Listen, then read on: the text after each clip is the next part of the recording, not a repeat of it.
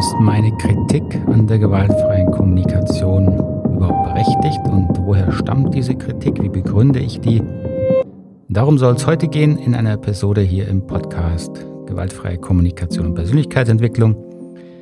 Ich begrüße Sie wie immer ganz herzlich. Mein Name ist Markus Fischer. Ich bin Trainer, Berater und äh, bilde seit jetzt genau 20 Jahren in gewaltfreier Kommunikation aus.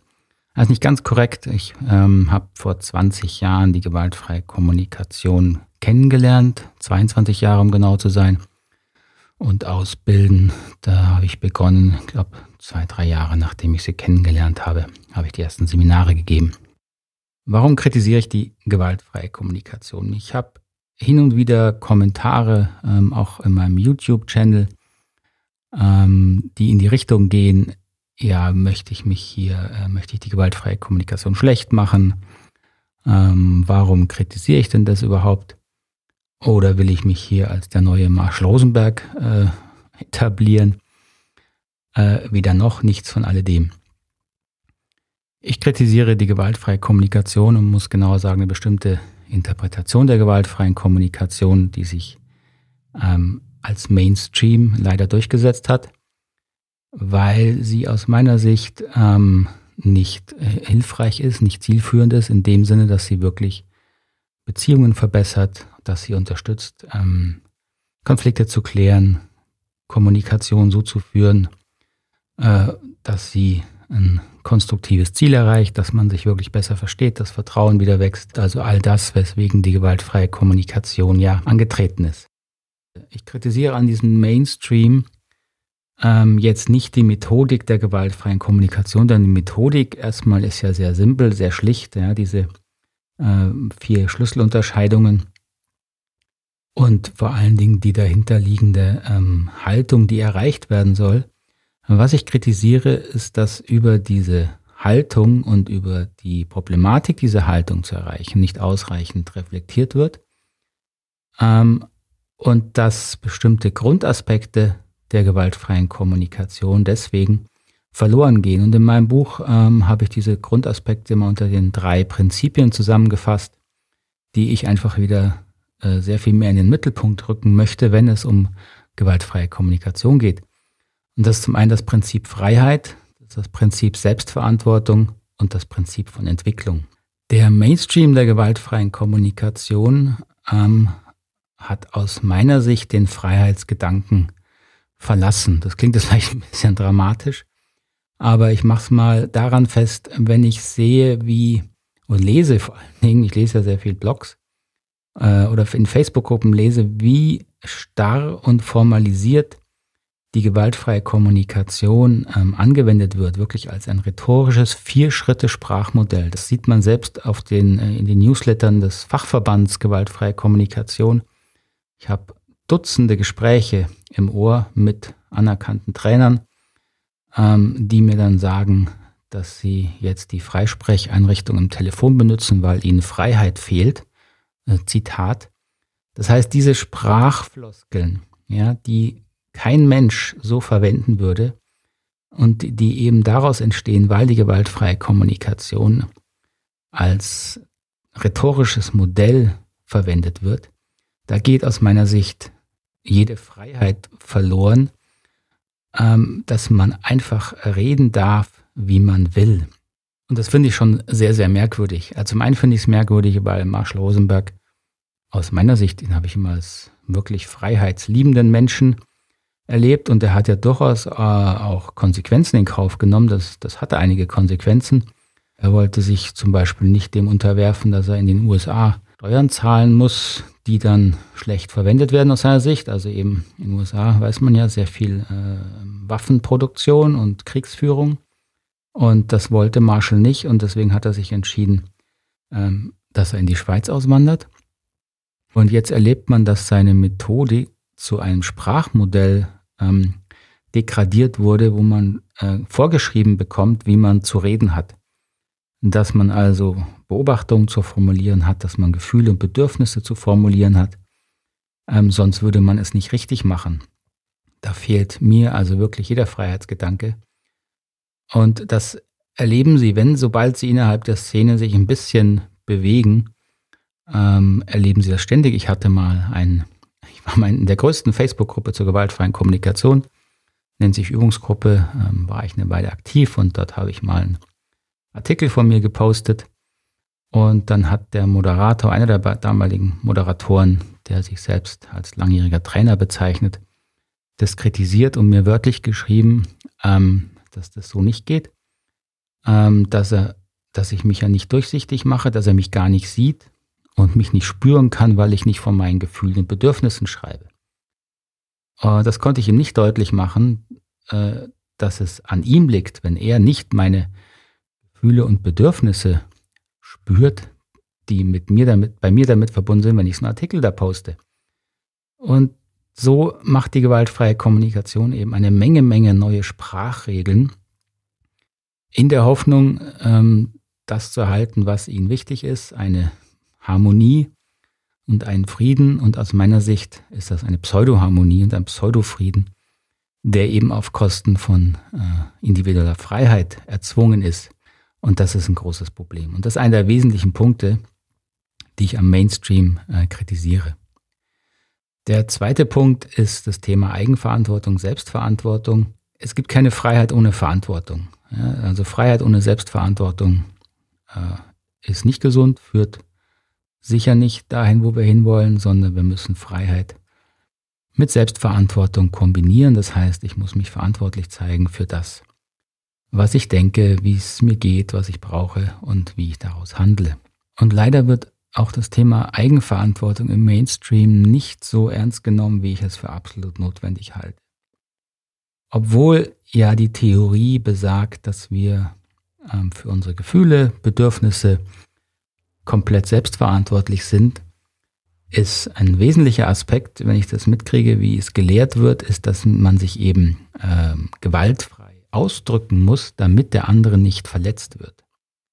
So, und ähm, das ist ja ein Widerspruch der Theorie in sich. Ich kann nicht auf der einen Seite sagen, ich bin für meine Gefühle, Bedürfnisse selbst verantwortlich, aber dann soll ich mich bitte so ähm, ausdrücken, dass es dem anderen bloß nicht wehtut. Tatsache ist, wir machen unsere Gefühle immer komplett 100% selber. Und ich sage jetzt nicht, dass es äh, völlig egal ist, wie man sich ausdrückt, schlicht nicht, weil es auch wichtig ist, kulturelle Gepflogenheiten und Höflichkeitsregeln und so weiter einzuhalten, bin ich absolut ein Freund von, weil es natürlich viele äh, unnötige Konflikte einfach vermeidet.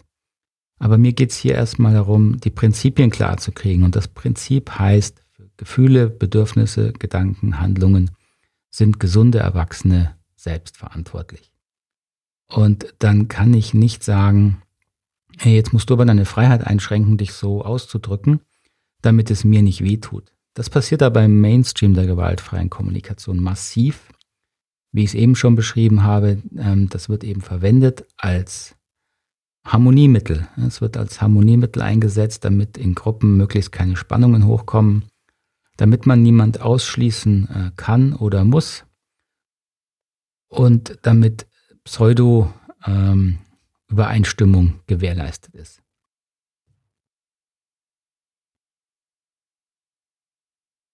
Also die Mainstream GfK versucht hier, genauso wie sie die ähm, Freiheit einzuschränken versucht, auf der anderen Seite dann die Eigenverantwortung vom Menschen wegzunehmen, ähm, wie er eben sich fühlt im Gespräch. Da kann eben der andere nichts dafür. Das, dafür muss ein Erwachsener die Verantwortung übernehmen. Und wenn er das nicht kann, dann liegt es an dem Empfänger der Nachricht und nicht am Sender. Und das ist ein großes Problem, wenn das immer wieder verwechselt wird oder versucht wird, nicht wirklich ähm, konsequent durchzuführen, führt das immer dazu, dass sie eine sehr subtile, aber sehr wirksame Zensur in die Sprache bekommen. Jetzt kann man sagen, ein bisschen Zensur ist ja nicht schlimm. Wir zensieren uns eh äh, dauernd natürlich. Ja, ich, wir sagen ja nie äh, wirklich komplett das, was wir denken. Das ist nicht schlimm. Ähm, wir haben aus meiner Sicht alle eine, eine Selbstzensur gelernt in der Kindheit und es ist auch notwendig. Was ich nur kritisiere, ist, wenn man diese Zensur äh, wirklich dann so weit treibt, dass das über das, ich sag's mal, übliche kulturelle Maß hinaus dann noch mehr zensiert wird. Und das passiert eben im Mainstream. Also nicht nur, dass wir die normale äh, Höflichkeitszensur, die wir auch brauchen, ähm, verwenden, sondern jetzt sollen wir uns auch noch an irgendwelche merkwürdigen Vier-Schritte-Regeln halten, ähm, sollen mich nur noch in Beobachtungen, Gefühlen, Bedürfnissen und konkreten Bitten äußern, nur damit irgendjemand anders sich nicht auf den Schlips getreten fühlt. Ähm, Wenn es wenigstens funktionieren würde, könnte man noch erstmal ernsthaft drüber nachdenken und meine Erfahrung ist durchgehend, es funktioniert, funktioniert natürlich nicht mal. Und es kann auch gar nicht funktionieren. Was mir immer ein Rätsel ist, warum das eigentlich nicht äh, so offensichtlich ist, sondern warum funktioniert es nicht? Äh, wir wissen alle, dass wir viel mehr nonverbal kommunizieren als verbal über die Worte. Ähm, das heißt, was wir kommunizieren in Gesprächen, ist zum Großteil äh, eine Mischung aus unserer eigentlichen Intention und unseren aktuellen Gefühlen.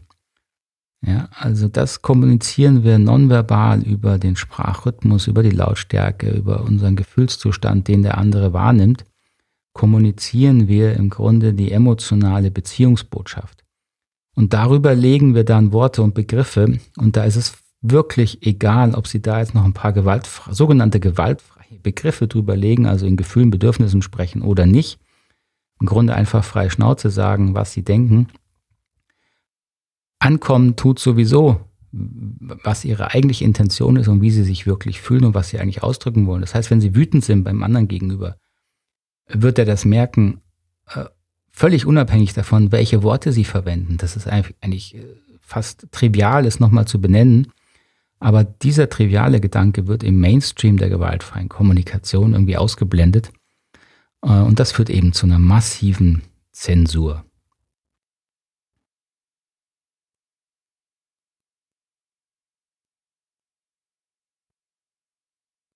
So, diese beiden Prinzipien von Freiheit und Selbstverantwortung werden also im Mainstream der gewaltfreien Kommunikation ähm, so, diese beiden Prinzipien von Freiheit und Selbstverantwortung werden also im Mainstream der gewaltfreien Kommunikation schon mal massiv äh, verletzt, unterdrückt, wie man es auch sagen will. Und das hätte ich auch damals äh, früher checken können habe es aber nicht rechtzeitig gecheckt. Ähm, ist mir nur die letzten Jahre, bevor ich dann wirklich auch ausgetreten bin aus diesem, nenn es mal, gewaltfreien Zirkus, äh, ist es natürlich massiv aufgetreten. Ich kann nur ein Beispiel nennen. Wir wollten mal, äh, wir haben einen Gesprächskreis äh, äh einge, eingerufen, angerufen, sozusagen einberufen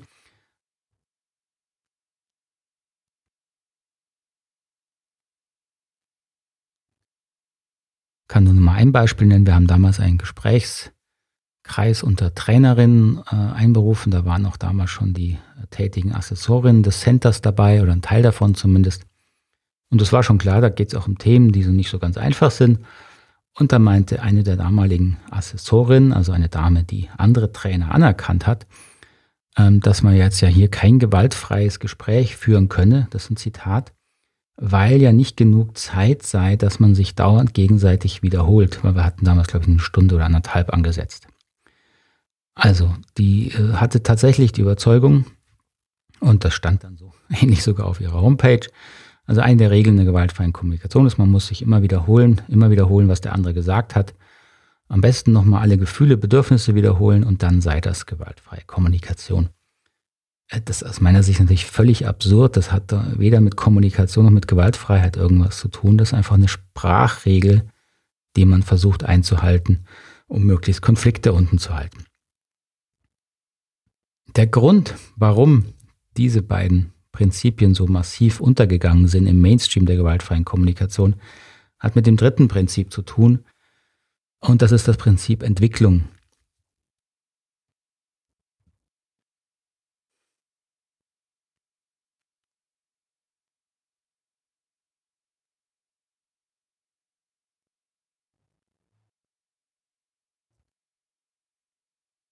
Der Mainstream der gewaltfreien Kommunikation hat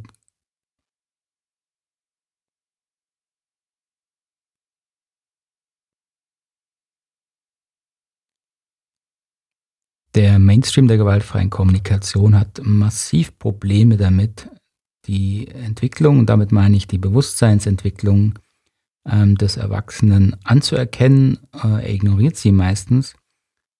Ähm, und das schafft große, große Probleme. Die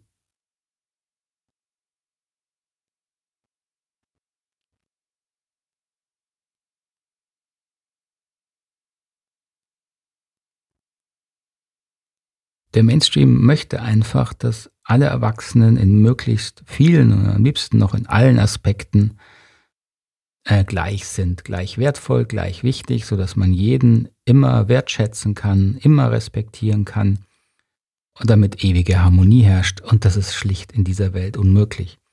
Aber das ist die, äh, die Haltung dahinter und die Bewusstseinsebene, aus der heraus der Mainstream der GfK sich eben äh, speist und auf der er leider auch stehen geblieben ist. Und diese Haltung der, des Gleichmachens, die aus der Bewusstseinsentwicklung kommt, die wir Pluralismus nennen, die liegt im Grunde äh, als Wurzel zugrunde für viele Probleme, die sich im Mainstream gezeigt haben und ähm, die sich auch, ähm, die weiterhin bestehen. Wenn wir anerkennen können, dass der Mensch sich bewusstseinsmäßig weiterentwickelt, ähm, dann viele Probleme weg, ähm, entstehen zwar ein paar neue, aber so ist das eben. Und vor allen Dingen hat das einen sehr viel realistischeren Boden, als zu denken, dass alle Erwachsenen immer gleich seien. Wir Menschen können anerkennen, denke ich, dass, Menschen, dass wir uns verändern, bewusstseinsmäßig bei Kindern, Jugendlichen. Da sind wir das gewohnt sozusagen, ähm, dass ein Baby, ein Säugling andere Wahrnehmung, andere Interpretation der Welt hat als ein Kleinkind, als ein Schulkind und dann als ein Pubertierender und dann als junger oder älterer Erwachsener, das, ähm, das können wir akzeptieren. Aber dass ich, irgendwie gehen wir davon aus, dass diese Entwicklung mit 16, 18, 21 Jahren dann zu Ende ist und dass da ab dann alle Erwachsenen sozusagen gleich sind und gleich bleiben und das ist schlicht äh, nicht wahr. Das stimmt einfach nicht. Man kann durch viele, viele äh, sowohl eigene Erfahrungen als auch mittlerweile Untersuchungen sehen, dass Erwachsene einen sehr unterschiedlichen Schwerpunkt haben in ihrer äh, Wahrnehmung, in ihrer Bewusstseinsentwicklung, in ihren Werten. Ähm, und diese unterschiedlichen Haltungen sind es im Grunde, die dann dem zugrunde liegen, wie Menschen, wenn sie sich mit gewaltfreier Kommunikation beschäftigen, wie sie die verstehen und wie sie die lernen und wie sie die, diese dann eben auch praktizieren. Und das kann man nur anerkennen und dann auch in die Arbeit integrieren, wenn man eben Entwicklungstheorie anerkennt und anerkennt, dass auch Erwachsene sich noch verändern. Und das ist die große Krux im Mainstream der gewaltfreien Kommunikation. Dort wird quasi behauptet, ähm, okay, alle Erwachsenen sind gleich auf dieser Ebene des Bewusstseins, auf ihrer Werteebene und jetzt lernen sie gewaltfreie Kommunikation und das heißt dann ja auch, ja, ab dann können sie jetzt auch alle gleichermaßen ähm, gewaltfrei sozusagen sich auch verhalten. Äh, natürlich auch die gewaltfreie Kommunikation, alle gleichermaßen gut und richtig weitergeben. Und das zeigt sich dann eben auch in der Konsequenz, dass es die Szene der gewaltfreien Kommunikation nie geschafft hat, vernünftige Qualitätskriterien zu definieren für Trainer und Ausbilder, weil dann müsste man eben erstmal anerkennen, dass es da Unterschiede gibt. Und wenn man diese anerkennt, dann könnte man sich damit beschäftigen, wie man diese Unterschiede feststellt. Und natürlich auch, wie man Menschen unterstützt, die vielleicht noch nicht weit genug sind in bestimmten Aspekten, äh, wie man sie besser ausbilden kann. Diese drei Punkte liegen meiner Kritik im Wesentlichen zugrunde, denn das schafft eben eine Menge, Menge Probleme, wenn man diese Grundprinzipien äh, nicht, ähm, nicht akzeptiert oder nicht mal durchdenkt und versucht zu integrieren. Ähm, und vor allen Dingen der Aspekt eben der, dieser Gleichmacherei, dass man nicht akzeptiert, dass eben auch Erwachsene noch unterschiedlich weit entwickelt sind, dass sie sich weiterentwickeln können. Wenn man diesen Gedanken nicht in die Arbeit integriert, dann führt das eben dazu, dass man irgendwie zwanghaft alle gleich machen muss. Und das ist aus meiner Sicht auch der Grund, warum es keine ähm, vernünftigen Qualitätskriterien gibt in der Ausbildung, in der gewaltfreien Kommunikation, auch nicht für Trainer oder die Anerkennung für Trainern, weil man irgendwie versucht, um diesen Punkt sich herumzumogeln, ähm, dass man dann ja eben äh, Menschen kritisieren möchte, müsste, sie irgendwie ähm, bewerten müsste, in Schubladen stecken müsste. Ähm, und das, das ist das, was die gewaltfreie Kommunikation, der Mainstream eben absolut hasst. Das versucht er auf jeden Fall zu vermeiden aus dieser Sehnsucht nach Pseudoharmonie, aus der Hoffnung, dass man, wenn man nicht mehr bewertet, ja der bessere Mensch ist und so weiter. Ähm, das ist natürlich völliger Quatsch, weil auch der Mainstream bewertet natürlich, bewertet halt alle als gleich. Genauso eine Bewertung. Also man entkommt dem nicht. Aber dieser Versuch äh, führt eben dazu, dass man äh, quasi unter der Decke die Bewertungen halten muss, nicht nach außen dringen lassen kann das schafft viele, viele Probleme. Wenn Sie das also verhindern möchten, dann kann ich Ihnen nur empfehlen, darauf zu achten, auch in Ihren Ausbildungen äh, einfach mal zu fragen. Ähm, an dieser Stelle mache ich gerne auch mal Werbung, mache ich ja selten für unsere eigenen Angebote. Zum einen ähm, ganz aktuell, also wenn das jetzt ausgestrahlt wird, äh, heute ist ja der 7. Äh, September, ist noch eine Woche ähm, Möglichkeit in den Online-Kurs Gewaltfreie Kommunikation zu vergünstigten Preisen, also zu den alten Preisen einzusteigen, weil der Kurs immer weiter wächst und auch die Betreuung umfangreicher wird der Teilnehmer. Ähm, werde ich zum einen die Preise etwas anheben ähm, und auch längere Optionen, also die längeren Buchungsoptionen ein bisschen einschränken müssen. Also wenn Sie Interesse haben an dem Online-Kurs, wo es auch gerade um diese ganzen Entwicklungsthemen geht, inhaltlich ist da alles drin, Schauen Sie es gerne an, auch unter der Homepage, wie gesagt, www.knotenlösen.com. Und im November, Oktober, November haben wir jetzt auch wieder Einführungen in die gewaltfreie Kommunikation. Im November beginnt die neue Ausbildung. Ähm, vielleicht haben Sie da Interesse und da werden Sie garantiert keine Sprachregeln lernen, sondern sehr viel Persönlichkeitsarbeit, sehr viel Arbeit an den eigenen Themen, an der eigenen Biografie. Natürlich auch die äh, vier Schritte lernen, aber dann vor allen Dingen die Praxis lernen, an ihrer Haltung zu arbeiten und wie sie diese Haltung im Sinne der gewaltfreien Kommunikation erweitern und vernünftig integrieren können. Ich würde mich sehr über Rückmeldungen freuen hier zu diesem Thema auch. Ähm, war das nachvollziehbar? Haben Sie Nachfragen? Was interessiert Sie noch mehr? Ist jetzt schon relativ lang, deswegen möchte ich es erstmal an diesem Punkt ähm, bestehen, äh, beenden. Ähm, wenn Ihnen der Podcast so im Allgemeinen gefällt, bitte, bitte abonnieren Sie ihn. Das hilft mir enorm. Ähm, bewerten Sie ihn auf den äh, Podcast-Plattformen, also iTunes zum Beispiel. Das bringt den Podcast immer in den, in den Charts nach vorne und dann hören ihn mehr Leute und das ist natürlich für mich auch eine Motivation. Wenn Sie noch mehr gewaltfreie Kommunikation in Ihr Leben bringen möchten, kommen Sie doch in die ähm, Community Gewaltfreie Kommunikation äh, bei Steady. Das ist äh, eine Möglichkeit, hier auch den Podcast nochmal zu unterstützen mit einem kleinen monatlichen Beitrag und dafür auch einige äh, Goodies zu bekommen, ein paar Vorteile zu haben, wie zum Beispiel hier äh, Fragen bevorzugt stellen zu können, ähm, im Podcast natürlich erwähnt zu werden, namentlich werden neue Mitglieder oder dass wir uns auch mal online treffen ähm, und hier gucken, wie wir noch gemeinsam die gewaltfreie Kommunikation besser verbreiten können. Dann wünsche ich Ihnen erstmal alles Gute, bis zum nächsten Mal, bis zur nächsten Woche hier im Podcast bei Kommunikation und Persönlichkeitsentwicklung. Machen Sie es gut, wo immer Sie mich gerade hören. Bis dahin. Tschüss, Ade.